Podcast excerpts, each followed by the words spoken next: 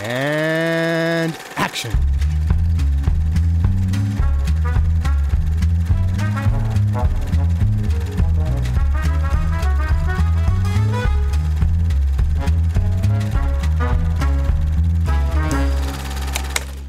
Hallöchen und herzlich willkommen zu Episode 3 von Directed by Lars von Trier. Ich bin der Johannes und wir haben ein volles Haus, nämlich ist der Max dabei. Hallo, ich bin der Max. Und der Luke ist auch wieder dabei. Hallo. Und wir reden über Lars von Triers dritten Film, den dritten Film in der Europa-Trilogie, genannt Europa. Passend zur Europawahl.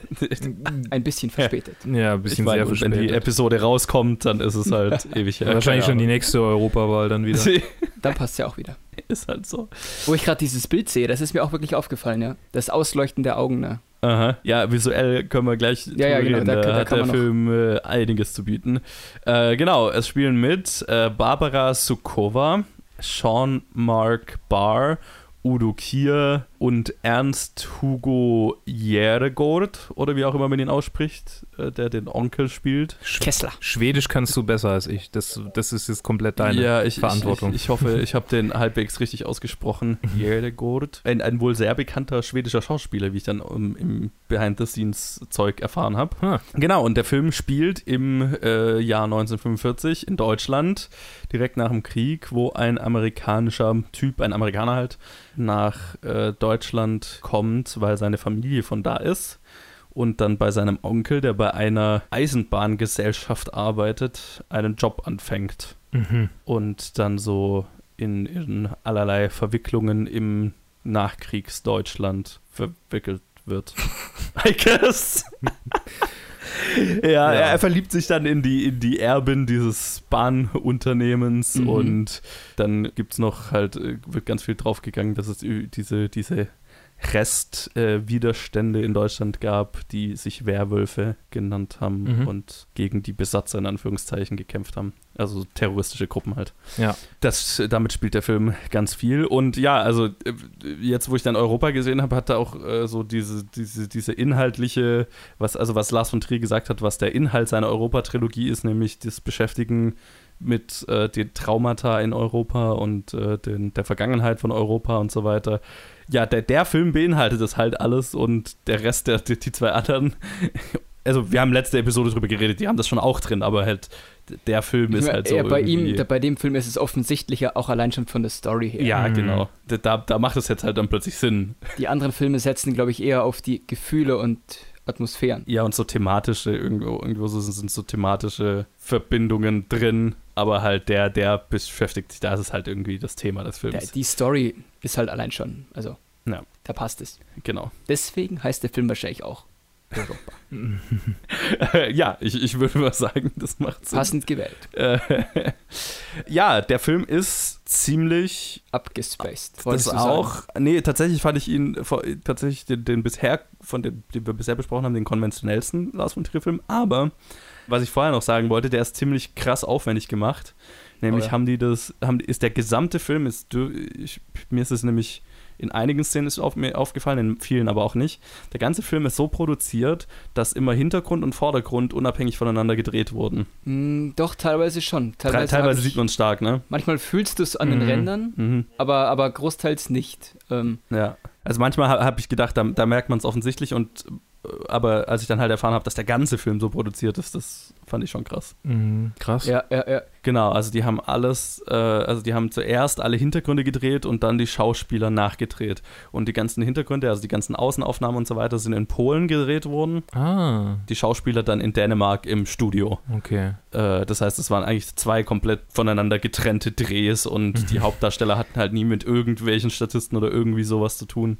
Außer Mhm. vielleicht in diesen Zugabteilen, wo sie mal mit welchen interagieren, aber eigentlich ja ja, waren die gemütlich im Studio und in Polen haben die ganzen Statisten und anderen Nur im Studio auch diese großen Bahnhofsaufnahmen und sowas. Welche meinst du? Gerade ganz am Anfang, wo dieser Zug ankommt, da siehst du halt so eine riesige totale. Ja, das Ja. ist alles in. Polen. Aha, okay. wow. Genau, das ist alles in Polen. Auch, auch Mhm. ne, wenn da die Schauspieler rumlaufen, aber die sind halt an dem Studio gedreht und reingekiet. Hm, Warum? Das ist eine gute Frage. Weil Kunst. Ja, ich meine, ja, in diese manchen die, Bildern macht es ja auch ja, Sinn. Ja, das mit diesem, Ja. äh, wo, wo dann Menschen eingefärbt sind vor dem schwarz-weißen Hintergrund. Ja. Äh, vielleicht wussten sie vorher nicht, in welcher Szene machen wir das. Und jetzt machen wir einfach alles so, fertig. Komm. Nee, es ist, es ist tatsächlich, es ist tatsächlich so geplant, es ist komplett durchgeplant gewesen tatsächlich. Okay. Mhm. Ähm, der hatte den gesamten Film ausgestoryboardet, weil, da- weil er das auch musste, weil ja der Hintergrund und Vordergrund perfekt zueinander vom, vom Bildausschnitt her perfekt ja. äh, angepasst gedreht werden müssen, mussten, sonst, sonst funktioniert es ja nicht. Mhm. Was ein Planungsaufwand. Also, Ja, und, und vor allem, die haben teilweise zum Beispiel in diesem einen Zugabteil, wo, wo mal unser Hauptdarsteller mit, mit äh, Barbara Sokovas Charakter redet, da kommt sie aus dem Hintergrund in den Vordergrund und aus Schwarz-Weiß in Farbe. Und das wurde unabhängig voneinander gedreht. Das heißt, die hat die Szene im Prinzip zweimal gedreht. Oh, fuck. Einmal, wo sie von vorne, also im Hintergrund dann aus dem Bild läuft und dann ist ein komplett anderer Take, wo sie dann von links wieder ins Bild kommt und zu ihm geht. Und allein schon solche Sachen sind halt irre. Ja, Okay. So viel mal. Also das, ist- das, sind die, das ist tatsächlich die Produktionsbedingungen dieses Films, die Lars von Trier sich da selber auferlegt hat. aber dass er sowas auch produziert dann kriegt, so einen krassen Aufwand, ähm, Ja. als relativ junger Schau äh, Filmemacher, Ja, dass sie ihm zugestehen, so einen Aufwand zu betreiben, ist beachtlich, ja. würde ich sagen. Ja, und auch, also der Film hat ja tatsächlich dann ordentlich was gekostet. Und ich ja, ich glaube. erinnere mich jetzt nicht mehr, ich weiß jetzt nicht mehr, wie genau sie ihn finanziert bekommen haben, aber sie haben ihn irgendwie finanziert gekriegt aus, weil es ist dann irgendwie eine, also eine gesamteuropäische Co-Produktion fast schon, also sind irgendwie fünf, sechs Länder dran beteiligt und Förderanstalten von unterschiedlichen Ländern und bla, private Investoren. Also sie haben auf jeden Fall, also es hat, hat, der Film hat eine ganz gute Summe gekostet im Vergleich zu äh, Epidemic, der äh, 5 Cent gekostet hat. Und ja, es ist, also wie ich gesagt habe, es ist ein, ein fand ich, ein, ein konventionellerer Lars von Trier-Film. Oder was heißt konventioneller? Er ist, er ist Von der Story konventioneller, von der Machart nicht. von der Machart nicht, aber er ist trotzdem zugänglicher. Er ist nicht so abgespaced, ah, nicht ganz so abgespaced wie, wie die zwei anderen Filme, die wir bisher besprochen haben. Ich fand, er war zugänglicher. Das stimmt, ja. Und äh, das war auch eine bewusste Entscheidung. Wohl hat er in Behind the Scenes gesagt, dass er versucht hat, einen kommerzielleren Film zu machen und dass, äh, dass, er, dass der Film ihm deswegen heute nicht mehr so gut gefällt. Wo ich mir dann so gedacht habe, ja, leck mich doch. Das ist bisher von denen, die wir bisher besprochen haben, mit Abstand mein Favorite. Ich fand ihn richtig, richtig gut. Aber natürlich, genau aus den Gründen hasst ihn Lars von Trier. Lars von Trier war schon immer eigen. Und du bist wahrscheinlich nicht seine Zielgruppe. Nein, bei weitem nicht. Aber vielleicht machen wir mal in die Runde. Äh, Max, wie hat dir denn äh, Europa gefallen? Sehr gut, obwohl mir auch die anderen Filme gut gefallen haben. Ich, ich bin ja da eher so offen für sowas und freue mich dann auch an der, an der Kunst für sich.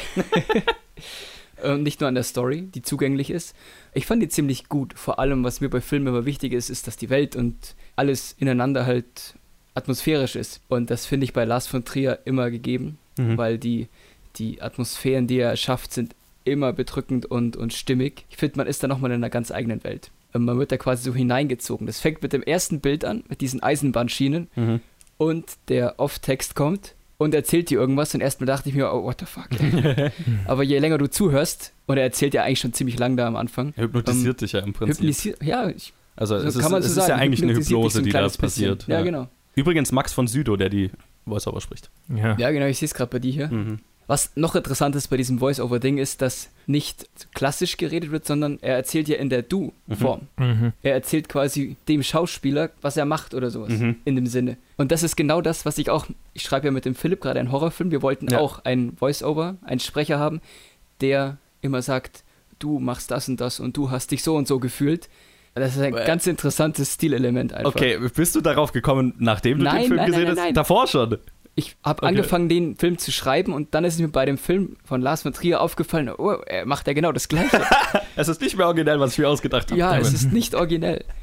Aber wir haben da geplant, wir haben geplant, einen abstrakten Film zu machen. Und, und genau das ist ja bei Lars von Trier Europa auch gelungen. ja. Der Film ist zwar linearer oder, oder nicht so abstrakt erzählt, was du gerade gesagt hast, wie die anderen Filme, aber durch, allein durch diesen Sprecher, wo er vielleicht zugänglich werden könnte nochmal, wird er nochmal abstrakter. Mhm. Weil er einem immer irgendwas Atmosphärisches und, und Abstraktes nochmal erzählt. Das hat nochmal eine ganz eigene Ebene. Ich meine, Max von Sydows Voice-Over da am Anfang, das ist schon so ein Sprechduktus und, und diese Stimmlage, die, die er hat, Das ist inzwischen Film noir-mäßig. tatsächlich, ja, Aber- erstens das und das ist tatsächlich was, was ich auch mit Lars von Trier inzwischen so verbinde, einfach weil Element of Crime das ja auch ganz viel hat. Mhm. Mhm. So, ne, dieses, diese super tiefe Stimme und diese, ich weiß gar nicht, das ist so ein bestimmter, Lars von Triers Filme, zumindest die, die wir halt bisher besprochen haben, haben so einen bestimmten Sprechduktus ganz oft. Also auch hier Onkel Kessler oder wie auch immer er hieß. Ja. D- Ja. Das ist so ein, ich weiß gar nicht, wie ich das beschreiben soll. Das ist ein Duktus, den kenne ich aus keinem, von keinem anderen Filmemacher. Es ist ein Und das ist weird. Ja, ich würde sagen, es ist ein Stück weit so ähm, sehr klassisches Theatersprechduktus. Mm, mhm. Ja, manche Dialoge und manche. Sätze allein waren ein bisschen seltsam, muss man mal sagen. Theatralischer, ja. Theatralischer, ja. Ich habe ich hab da auch das Gefühl, dass manches äh, geredubbt ist am Ende. Mhm, definitiv. Viel, was zum Beispiel Onkel Kessler sagt. Der kam Ja. mir oft geredubbt vor. Ich meine, der kann halt auch äh, nicht wirklich Englisch, der Schauspieler. ja das ist noch so ein Ding mit dem, mit dem Deutsch- und Englisch-Wechsel die ganze Zeit. Ne? Ja.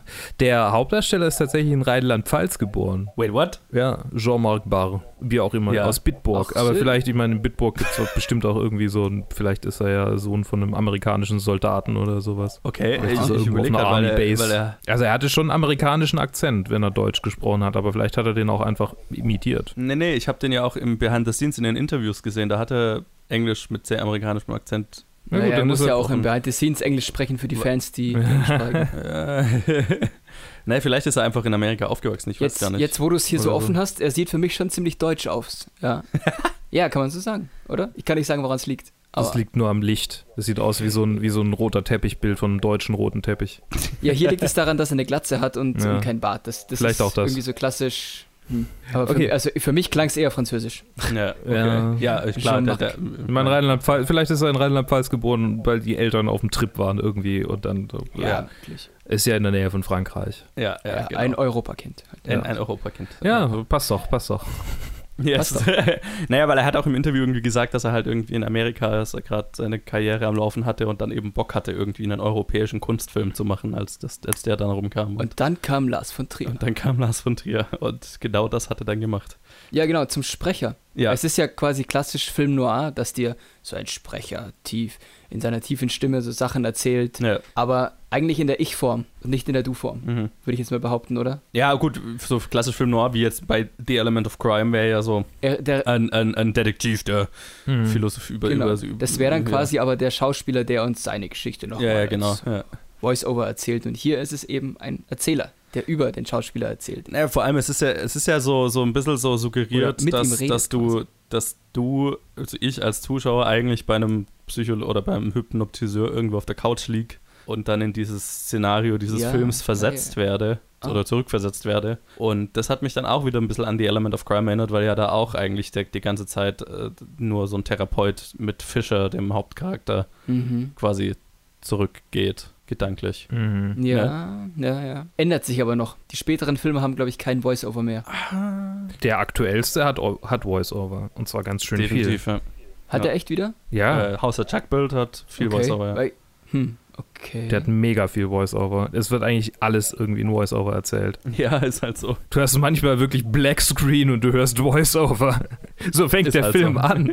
Und Ja. Nymphomaniac hat auch ganz viel Voice-Over, aber halt nicht von einer tiefen männlichen Stimme, sondern von einer, von einer weiblichen ist die Frauen, Stimme. ja, die, ja, ja, okay. Nee. Ah, ja gut, daran kann es liegen. Ich glaube, okay. jeder ja, verdammte Lars von Trier-Film hat Voice-Over. Vielleicht habe ich Quatsch erzählt. Ich bin gespannt, ob wir einen Film finden, der keins hat. Ja, das, das ist die Challenge, die wir uns jetzt auferlegen.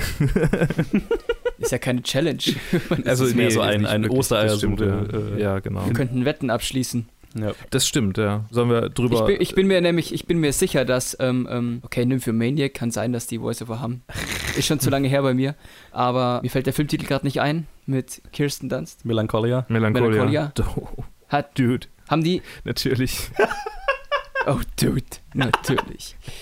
Okay, okay. Das sind die, das sind die Voice. Ich meine, ich kann mich an keine explizite Szene mehr so durchweg erinnern, aber es. Ich, ich es, kann mich nur an Szenen sich- erinnern, aber an. Ich meine, die liegt Ja. da irgendwie im Moos und guckt in den Himmel und niemand sagt, also da wird ja wohl irgendwie Voice-Over drüber, drüber laufen. Also ich kann mir. Würde ich, würde ich nicht behaupten, bei Lars von Trier, da kann, ist alles möglich. Aber okay.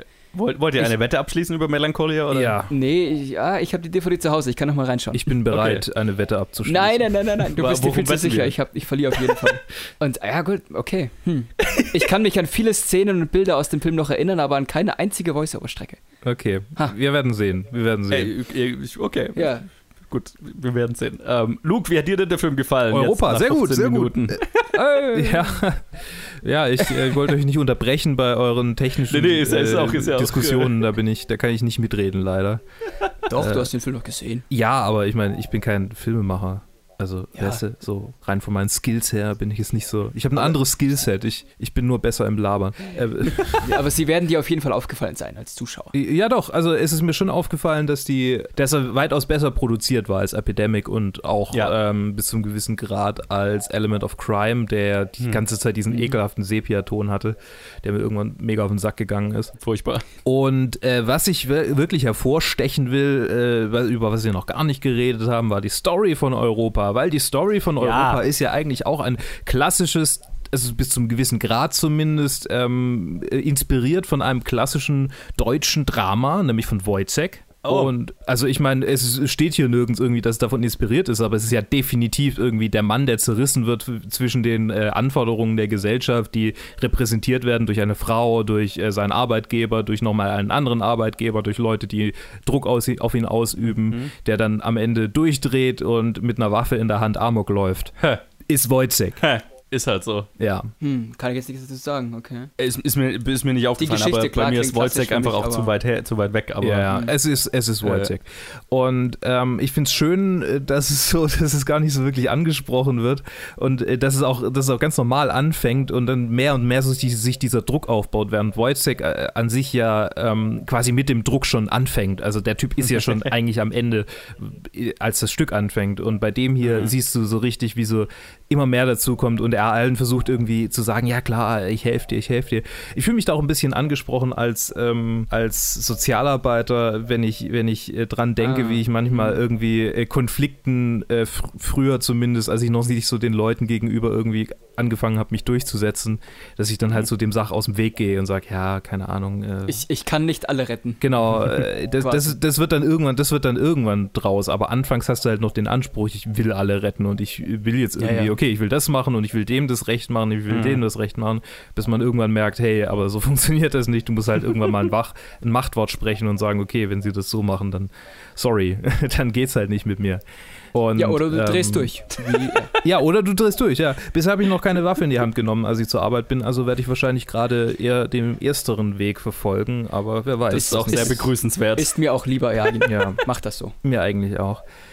Schön. Also es war viel so von der Story her drin, was mich wirklich am Laufen gehalten hat. Also was, Mhm. was mich einfach mitgenommen hat, so mit, mitgerissen hat. Das war, war echt cool. Und Mhm. er hat es auch richtig schön verkörpert. So dieses teilweise beinahe emotionslos, äh, äh, ich, ich mache das alles, was ihr wollt und es ist gar nicht mehr so wirklich Persönlichkeit drin, sondern er ist quasi zerrissen von diesen, von diesen gesellschaftlichen Anforderungen bis zum Grad, dass er fast keine Persönlichkeit mehr hat. Und je länger der Film geht, desto mehr Persönlichkeit kommt rein. Mhm. Muss man aber sagen, das ist so ein bisschen stiltypisch für Lars von Trier, dass die Hauptcharaktere alle so ein bisschen gefühllos sind, Ja, Mhm. ja, das Kann man stimmt mal schon. sagen. Gerne mal, ja. ja. oder? Ja, vielleicht ist es auch ein, einfach ein Abbild seiner eigenen Gefühlswelt.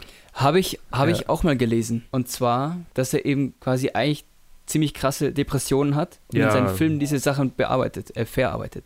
Ja. Also ganz speziell kommt es dann bei Melancholia und Antichrist. Da kommt es dann richtig krass hervor. Aber ich denke auch, dass die Charaktere, die er da schreibt, schon so ein bisschen auch eigene, was soll ich sagen? Naja, es ist irgendwie, es schwingt immer mit und äh, Ja. das, er, er hatte irgendwie schon sein ganzes Leben damit zu kämpfen. Aber ich glaube, er ist auch in der Schule während seiner Schulzeit schon in psychiatrischer Behandlung gewesen. Deswegen, also das, das macht schon Sinn, dass das von Anfang an auf jeden Fall dabei ist. Ja.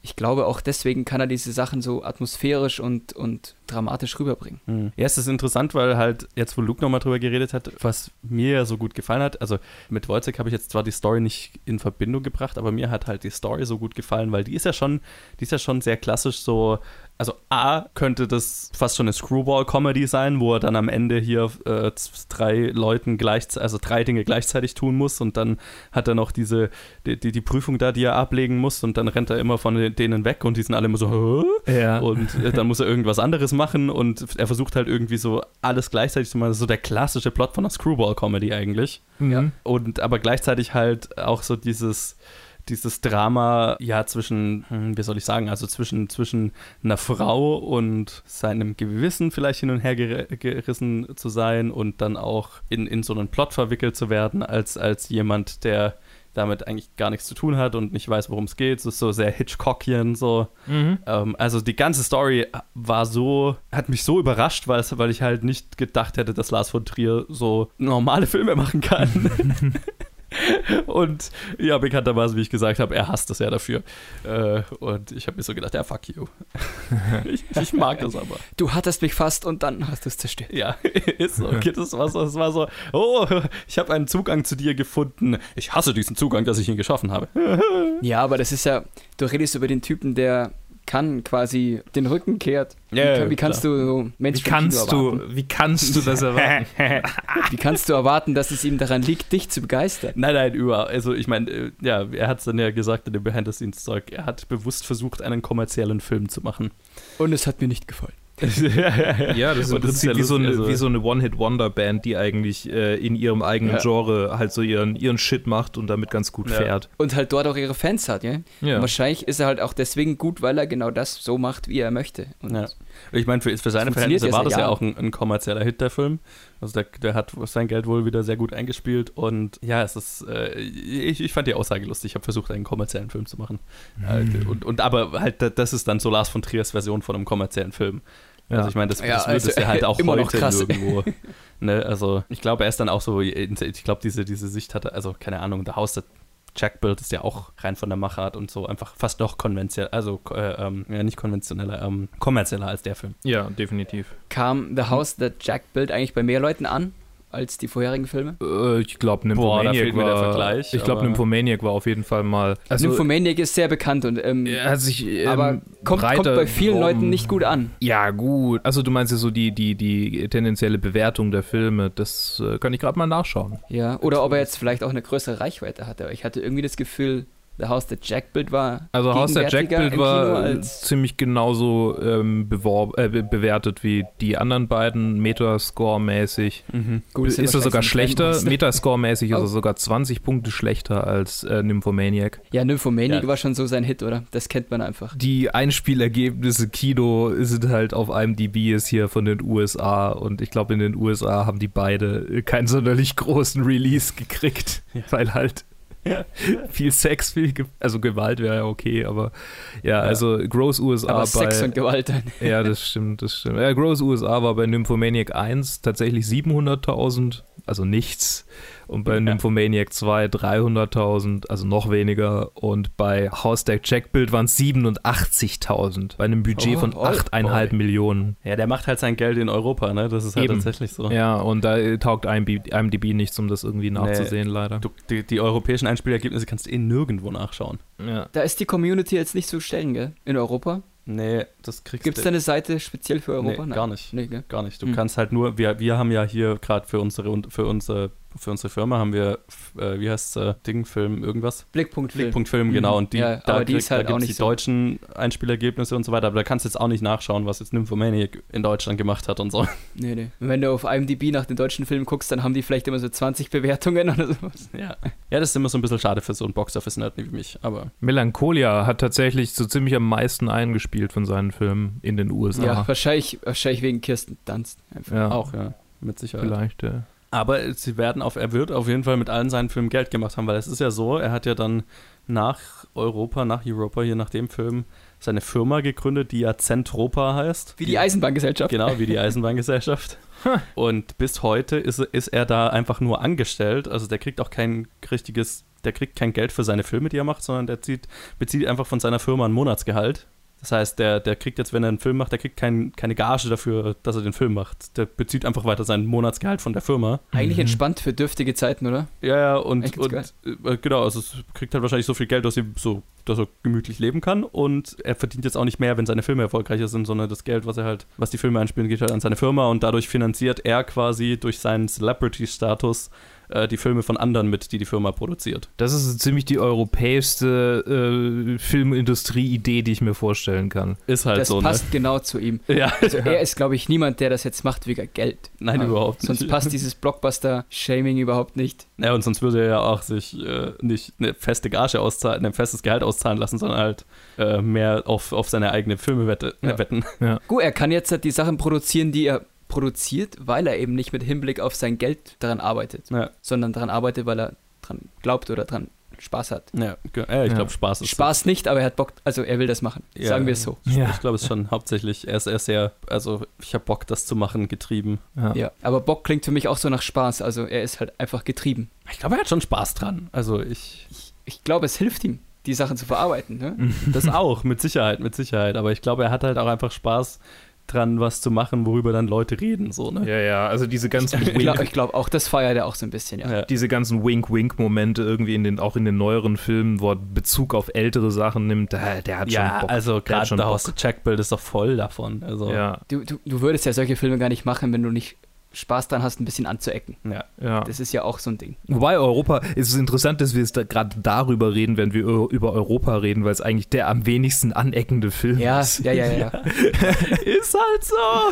Bisher zumindest. äh, Themawechsel. Vielleicht kommt ja noch Ja. was. Also äh, ich, ich finde ja die Idee, dass es in Nachkriegsdeutschland noch diese Widerstandstruppen gibt und dass die Leute so, so, so kalt emotional bei diesen Widerstandstruppen dabei sind, äh, Ja. obwohl sie ganz normale Leute sind, äh, sehr, sehr gruselig und schön umgesetzt hier. Voll. Also die ganze Atmosphäre diese, dieses, dieses Nachkriegsdeutschlands ist, finde ich, wahnsinnig gut. Und, und das Geile dran rübergebracht. ist, dass du es aus diesem Zugfenster teilweise erlebst, wie halt dann irgendwelche Mhm. Leichen aufgehängt sind oder so. ja. Und wie er dann daran so langsam die Geschichte mitkriegt. Ja. Das finde ich eigentlich ziemlich gut. Du Ja, fährst in allge ja. Ja, allgemein, wie, wie, wie, wie du einfach durch, durch den Blick von diesem Außenseiter, der quasi der, der Avatar fürs Publikum ist, also Ja. literally, weil der Max von Südos äh, Voice-Over sagst, äh, uns als den Charakter bezeichnet, erlebst du halt quasi dieses Nachkriegsdeutschland durch einen ganz anderen Blick. Ähm, Ja. und viel, ganz, ganz stark detailverliebt. Also so Kleinigkeiten eben wie dann halt diese Leute, die da gehängt irgendwo rumhängen oder Werwolf. irgendwie dann, dann schaut er aus dem Fenster und da laufen halt hungrige Kinder dem Zug nach oder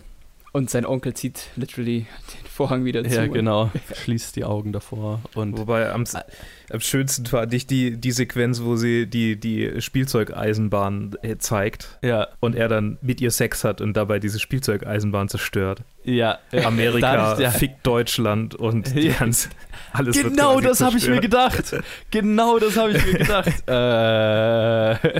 äh, bei, so, bei so einer Machart muss es doch ein paar Symboliken im Bild Ja. geben, oder? ja, das war total. genau mein Gedankengang. Wobei Weird. Deutschland ja freiwillig mitgemacht hat, das war dann, Ja, genau. passt dann ja. passte dann nicht so ganz ins Bild. ja, und dann irgendwie so, hm, Amerika, das Deutschland vögelt und dadurch die, Eis die, die Umwelt zerstört oder die, ne, Mhm. das, das Land zerstört. Eher so Ja, das ja, System vielleicht, oder Ja, nicht als Umwelt. Ja, ich glaube, da kann man sehr viel reinlesen Ja. einfach, wenn man möchte. wenn man möchte. Äh, Ja, also, typisch, äh, typisch Lars von ja. Trier halt auch wieder. Ja, interessant fand ich nämlich noch, dass er, da- dass er ja, also gerade auf diese Atmosphäre bezogen, er hat ja in Polen gedreht und das gedreht haben sie das wann in den Ende der Ach, 80er oder so, 80er, Anfang ja. der 90er. 1991 ist der Film rausgekommen. Ist er rausgekommen, dann haben sie wahrscheinlich so 89 irgendwo gedreht. Also es stand, glaube ich, die Mauer noch, als sie es gedreht haben. Ja. Weil, also A hat er, erzählen sie darüber, wie halt die Bedingungen da waren in, in, in Polen. Äh, also, dass sie halt da irgendwie in so Häusern untergebracht war, wo halt einfach die- es nichts gab, kein fließend Wasser und so weiter.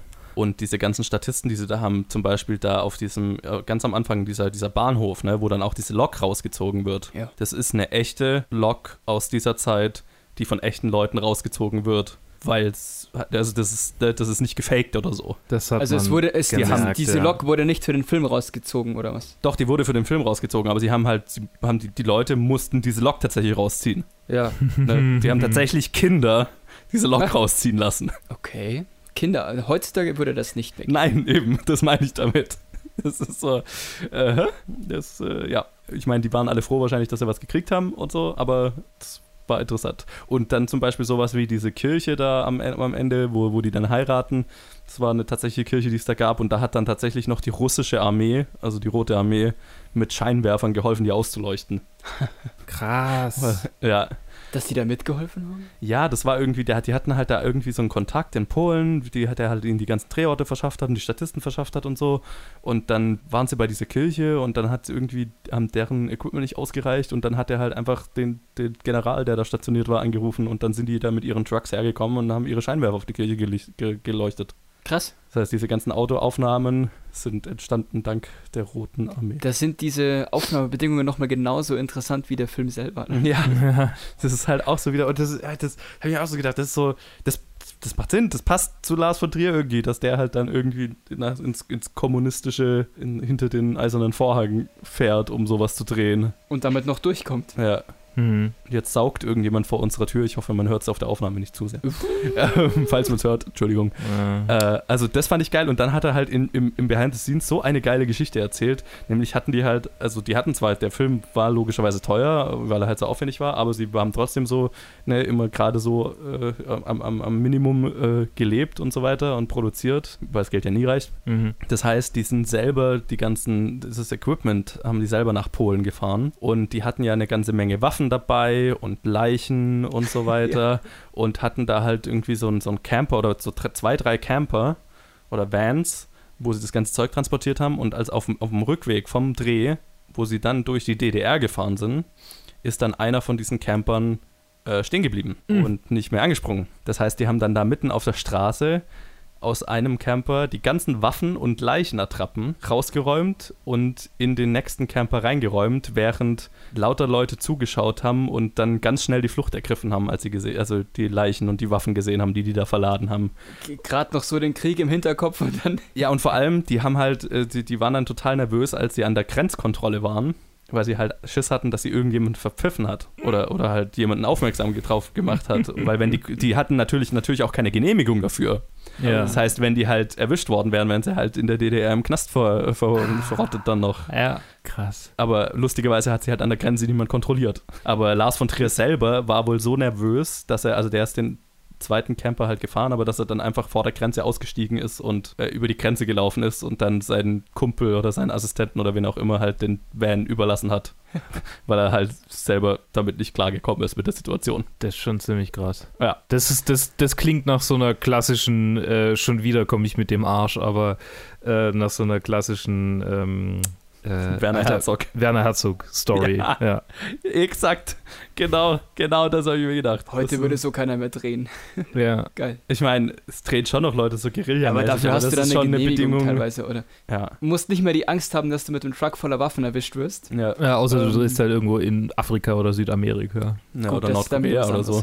Da gibt's schon, es gibt schon, glaube ich, noch Szenen und, und Länder, in denen, in denen schon äh, Hardcore gedreht wird. Ich meine, Werner Herzog hat vor kurzem irgendeinen Film in, in Nordkorea gemacht. Also, Krass. Ja. Okay. also der ist ja auch schon raus. Das, ich, vor kurzem ist aber übertrieben, Ja. aber ja. der macht halt so einen Scheiß Das noch. geht ja noch.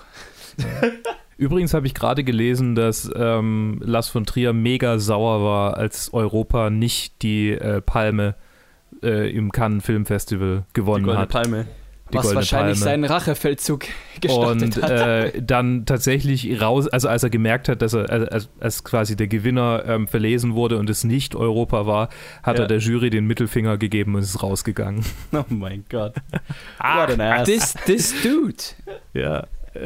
Da fing die Fehde an. Da fing's an. Da ging's los. Ich, ich denke, glaube auch, dass es da dann losging. ja. Ja. Weil ich glaube, Element halt of Crime hat ja eine gewonnen, oder? Eine, eine Palme d'Or. Muss ich gerade mal nachsehen. Ich Bin glaube, mir ja. gar nicht sicher. Und, und äh, Epidemic hat auch irgendwas gewonnen, nicht die Palme d'Or. Nee, Epidemic hat nur, wurde nur für was nominiert. Oder nominiert, ja. Ich dachte, Europa hätte auch was gewonnen. Die haben irgendeinen so einen technischen Award gewonnen oder so, ne? Er ist halt nicht der Typ fürs Leise. Wenn du, wenn du verstehst, was ich meine. Große Emotion. Es ist Ja, ja, eh ja, so, dieses ja, ganze, Äh, da redet er auch drüber in, in dem Behind the Scenes, Nee, für äh, die- dass er halt. Für die Goldene Palme war er auch nur nominiert, äh, Element of Crime. Die hat er Ah, auch okay. nicht gewonnen. Okay. Er hat Technical Grand Prize gewonnen. ja, genau. Und den hat Europa, glaube ich, auch gewonnen. Ja, Gut verdient. und Ich glaube, da ist es so ein bisschen. äh, Europa hat auch Jury Prize und äh, Best Artistic Contribution gewonnen. Äh, ja, Also, okay. Das Ich weiß gar nicht, was der will. Ja, Ja. war ihm nicht Hat er genug, wahrscheinlich genau. erst später erfahren, nachdem er gegangen ist. Ja, Geil. ich Die Preise kamen erst später. ja, ich weiß gar nicht. Kann man kann irgendwie so angucken, äh, so wie die Oscars, Nee. oder? Nö, Nicht? Okay. die, die, die streamen das nicht. Du kannst es nur hinterher. Ich glaube, da gibt es dann schon Best-of-Videos und so, aber Mhm. das ist keine. Da so musst du vor Ort sein. Ja, musst du Ja. vor Ort sein. Kannst du, kann es eh so ein komisches Konstrukt. Kannst ja auch nicht einfach hinfahren und dir Filme anschauen. Wenn jetzt noch So. einmal jemand kann äh, sagt in Bezug auf kann, da kannst du nicht hin. Achso. Dann komme ich völlig durcheinander. äh. Okay. Übrigens hat er, hat er einen, einen, äh, auch einen Cameo-Auftritt hier. Habt ihr ihn Ja. gesehen? Das, ja, ja. Ist ja nicht mal mehr ein Cameo, ist eine richtige Rolle. Ja, gut, ja doch, mehr. Ja, ja, also er er kommt in einer Szene vor. Ja, ja, ja. Ja. Habt ihr ihn erkannt? Ja, ja. Okay. Äh, Ich hatte ja kurz zuvor Emi- Epidemic gesehen, äh, also ja, Ah, ja, natürlich. Ja, gut, äh, Ja, ich meine, ich habe es gelesen im Nachhinein, aber ich jetzt jetzt also nicht ja. erkannt. Er spielt ja den Juden, der dann herangezogen wird, um. Fuck, wie heißt das Dokument nochmal? Äh, ja, auf jeden Fall die, bei der Entnazifizierung halt äh, Ja. zu bestätigen, Sind dass das dieser dann Typ diese kein Nazi Dokumente, die hinter dem einen Typen so eingeblendet werden? Ja. Ich habe ihn Ja. nicht erkannt. Ich habe ihn nicht erkannt. Nein. war. Ja, genau. Der, der das dann durchliest und sagt, ja, der Typ war kein Nazi, aber dafür bezahlt Der, wurde. he was my friend oder Ja, irgendwie. genau. Er, Ja, er genau. hat mir sogar geholfen. Der war so. das? Ja, ja, das ist Nicht Lars von Trier. erkannt. Ja, Nicht erkannt. genau. Inzwischen weiß ich, wie er aussieht. In, in, Epidem Ah, äh, ich kenne äh, ihn, wie er heute aussieht. Deswegen. Ja, genau, das ist das Problem. In Element of Crime habe ich ihn nämlich damals auch nicht erkannt. Ja. Da hat er auch ein, naja, ist auch ja, eine Rolle. Ich finde, der ja. sieht halt einfach aus wie ein schmaler Däne. So. Gut, aber heutzutage nicht mehr. Heute ist er dick nee, aber damals. damals sah, äh, heute sieht er aus wie ein alter, dicker Däne. Gut, damals war er wirklich sehr dünn und ohne Haare. Also Ja. Äh, schön. deswegen. Ja, ja äh, interessant fand ich nämlich auch, dass er ja zu der Zeit, glaube ich, noch geglaubt hat, dass er jüdischer Abstammung ist. Ne? Ah, hat. Weil ja er bis, tja, bis er 30 war oder so geglaubt hat, dass sein, also nicht wusste, dass sein leiblicher Vater nicht der ist, für den er ihn gehalten hat, Mhm. sondern dass er von einem Deutschen abstammt. Ja, und dann hat er sich das Von in, in den Namen reinge, Genau. reingehauen.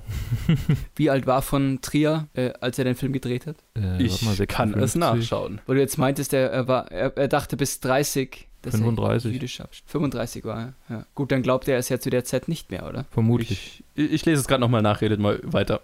Okay, ja. Er ja. erst im Alter Ja. von 33 Jahren erfuhr von Trier, dass Ulf Trier nicht sein leiblicher Vater und er somit nicht jüdischer Abstammung war. Ja, genau, was du sagen wolltest. Entweder er hat's, er hat's erfahren und gerade deshalb hat er sich da nochmal so rein, rein gecuttet oder er hat es noch nicht erfahren. Also er ist Und- Genau das wollte 56 ich sagen, ja. geboren. Ja. Ja. dann wusste er es ja dann schon, oder? Okay, vielleicht Vermutlich hat er es dann so als. Hommage an sich damals Ja. Oder sich Sein selbst altes gegeben, die Ich.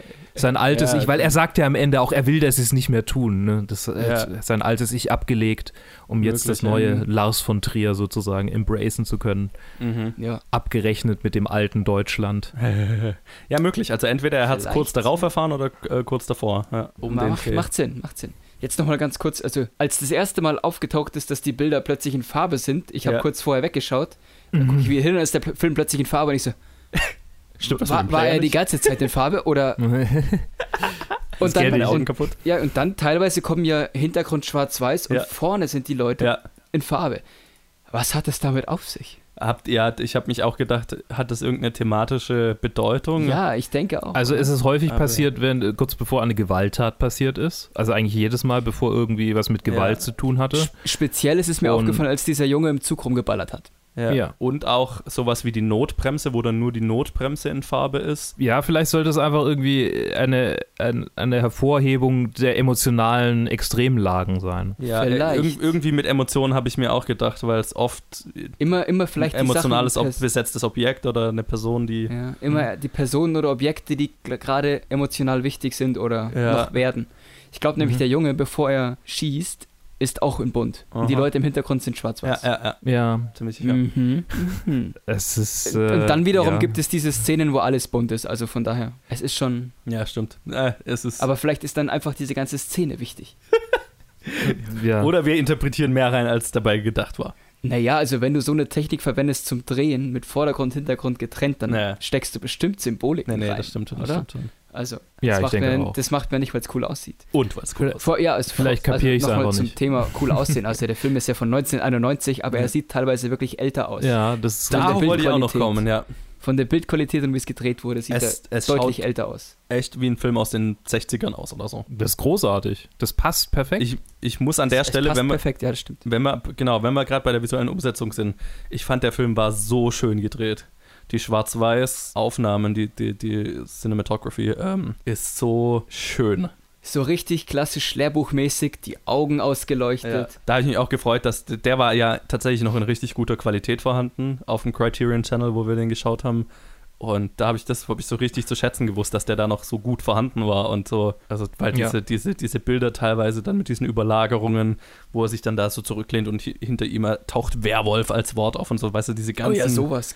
Collagen, Ja. die halt so crisp noch und so gut aussehen und wie es ausgeleuchtet ist und so weiter. Also, das war richtig, richtig, richtig schön gemacht, fand ich. ja, dem kann ich nichts hinzufügen. Es war wirklich gut. Jetzt, wo Ja. du es gerade gesagt hast mit dem Werwolf, das im Hintergrund auftaucht, klar, also das sind ja alles Symboliken von Sachen, die noch passieren und die in den Mhm. Leuten vorgehen und so. Ganz oft, was in den Leuten Deswegen vorgeht, ist die ne? Farbe auf jeden Fall auch symbolisch. Ja, Aber es, es wird aber auch nicht immer verwendet. Auch mal random halt in Szenen, ja. wo es einfach eine gute Erzählstrategie ist. Wie mit dem einen Juden, wo im Hintergrund diese Ja, Listen mit Namen dann auftauchen. Ja, Ist einfach geschickt äh, eingesetzt teilweise. ja. Oder wo der Typ sich in der Badewanne umbringt und halt nur das Blut dann Rot ist, ja. rot ist. Da musste ich an Sin City denken. Ich muss überhaupt an Sin City denken. du und musst dachte, dich an Schindlers Liste denken. Gut, Sin ja, City, oder das, ja.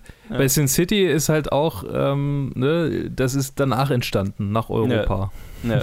Ja, ich Ja. meine, Steven Spielberg kannte den Film. Steven Spielberg hat tatsächlich äh, danach, nachdem, nachdem er den Film gesehen hat, äh, äh, Lars von Trier einen Job angeboten. Und er hat ihn Als was? abgelehnt. Ja, halt irgendwie, dass er Filme drehen kann in, Mhm. in USA. Dass ihm was Lars von produziert. Trier nimmt keine Jobs an. Ist halt so. Es, es, er war, glaube ich, noch nie in den USA, habe ich auch irgendwo gelesen. Das Ja. habe ich auch mal gelesen. Ja. Dass er sich auch weigert, irgendwie Ja. nach Hollywood zu fahren, selbst für ein Meeting oder so. Das ist halt auch irgendwie Super. skurril. Sehr schön, sehr schön. Er, er lässt so- dort anrufen. Ja, Ja. ist so weird. He's Er such ist, a ist, er ist weirdo. kein einfacher Kerl. Nee. Apropos kein einfacher Kerl, ich habe gerade gesehen, dass, das, dass der Song, der am Ende spielt, dieses Europa, Ja. äh, von Nina Hagen gesungen wurde, unter anderem. Ah, ja, allgemein die Musik in dem Film war tatsächlich ziemlich geil. Punk. Ja. Die weirde, psychisch kranke Mutter des Punk. Ja, das ist, So ist es. pa- passt zu Lars von Trier. Ja. Ähm, apropos schwierig, eine noch so richtig geile Story, die ich aus dem Behind the Scenes Zeug äh, gezogen habe, war der Schauspieler, der, der, dessen schwedischen Namen ich hoffentlich vorhin richtig ausgesprochen habe, der Kessler spielt, den Onkel. Mhm. Ist ja ein saubekannter schwedischer Schauspieler und hatte den Ruf, extrem schwierig zu sein und Hm. eine krasse Diva und ein krasses Arschloch. Und keiner hatte Bock mit ihm zu arbeiten, aber Lars von Trier wollte ihn halt haben. Mhm. Und er hat dann wohl auch Probleme am Set gemacht und so weiter. Was Lars von Trier gemacht hat, war dann, dass er eines Tages ihn quasi vor die ganze Crew bestellt hat und dann vor der ganzen Crew gefragt hat, und war äh, Hans irgendwie, heißt er, war Hans heute, war Hans, war Hans heute lieb? Und hat eine Zigarre aus seiner, eine, von dem Typ seinen Lieblingszigarren aus, aus seiner Jackentasche gezogen und hat gesagt, wenn er lieb war, dann kriegt er die Zigarre. Mhm. Und, seit, und dann hat er einfach jeden Tag immer zu Drehschluss alle versammelt, gefragt, und war Hans heute lieb? Und wenn er lieb war, hat er eine Zigarre gekriegt. Und deswegen What hat er sich benommen. Nice. Sehr nice. Wie einen Hund. Ja, Trainiert. Pavlovsche, Pavlovsche Hund. Ja, das fand ich sehr schön. Äh, genau. Simpel, aber hat anscheinend funktioniert. Das Ja? merke ich mir mal, wenn ich mal mit schwierigen Leuten zu tun habe. Du isst doch kein Pralinen, oder? Ja, genau. Aber er hat danach auch nochmal mit Lars von Trier zusammengearbeitet. Tja, ja, er Mega war Zigarren. offensichtlich nicht, er, er war offensichtlich nicht beleidigt, deswegen. ja. Was auch hätte passieren können bei der Aktion. Also Voll, hätte ja. auch leicht schief gehen können. Ja, aber ja, also das ist halt tatsächlich eine intelligente Art, mit solchen Leuten umzugehen, ne, wenn, wenn, er, wenn man sich so dievenmäßig verhält. Gut, aber wenn jemand sich so verhält und dann kommt jemand her und sagt, du kriegst eine Zigarre, wenn du heute brav warst, dann Ja. kannst du dich auch angegriffen fühlen, wenn du so tickst. Ja, ja, genau. Ja. Und er war wohl also trotzdem sehr schwierig. Also er war so nach dem Motto, er hat dann, er hat sich im teuersten Hotel unterbringen lassen nur und lauter so Sachen hat.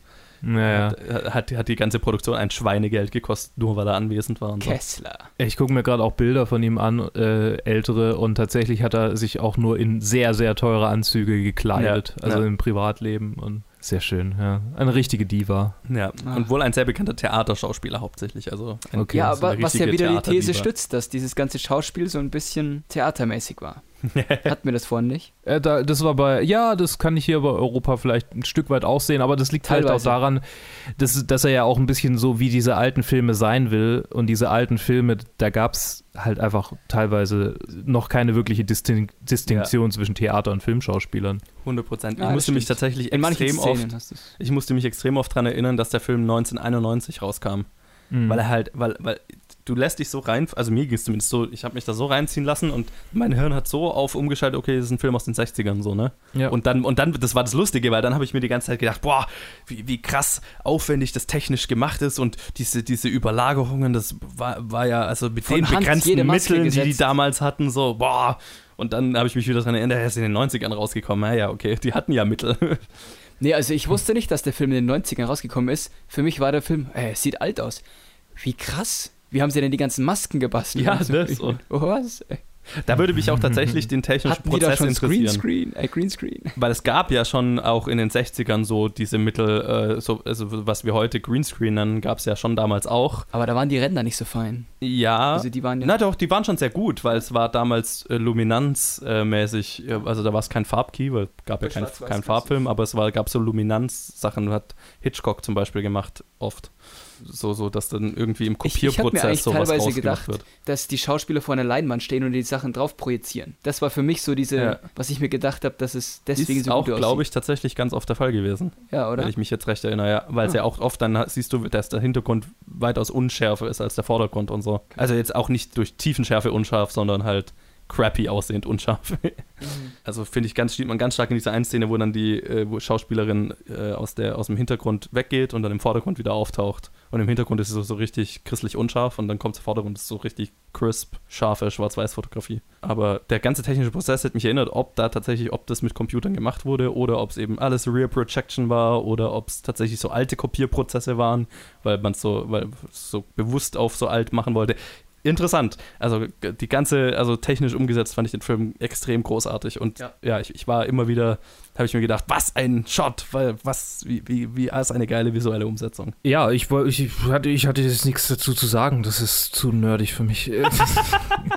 Achso, ja, klar. Gut. Alles gut. Nee, aber das war eins der ersten Sachen, die mir aufgefallen sind. Ja, ja, mir auch vor allem halt nach dem Element of Crime und Epidemic, also waren auch die, die Versionen, die ich angeschaut habe, jetzt nicht mehr so gut vorhanden, ne? Die waren schon mehr crappy und, und auch die, die ganze, wie es fotografiert war, war auch einfach nicht, nicht auf dem Level. Und das war halt einfach, das war ein Quantensprung von der Qualität hier. Ja, also äh, deswegen der, ganz, der gesamte Film so für mich von der Story, die ich, da haben wir jetzt ganz wenig nur drüber geredet, aber die, ich- die ich echt gut fand, äh, total emotional, vor allem auch das, das Finale und so weiter. Hat mich total überrascht, wie gesagt, dass es, dass es ein Lars von Trier-Film ist mit so einer konventionellen Story. Und ich meine, immer wenn ich konventionell sage, ich meine das gut, nicht schlecht.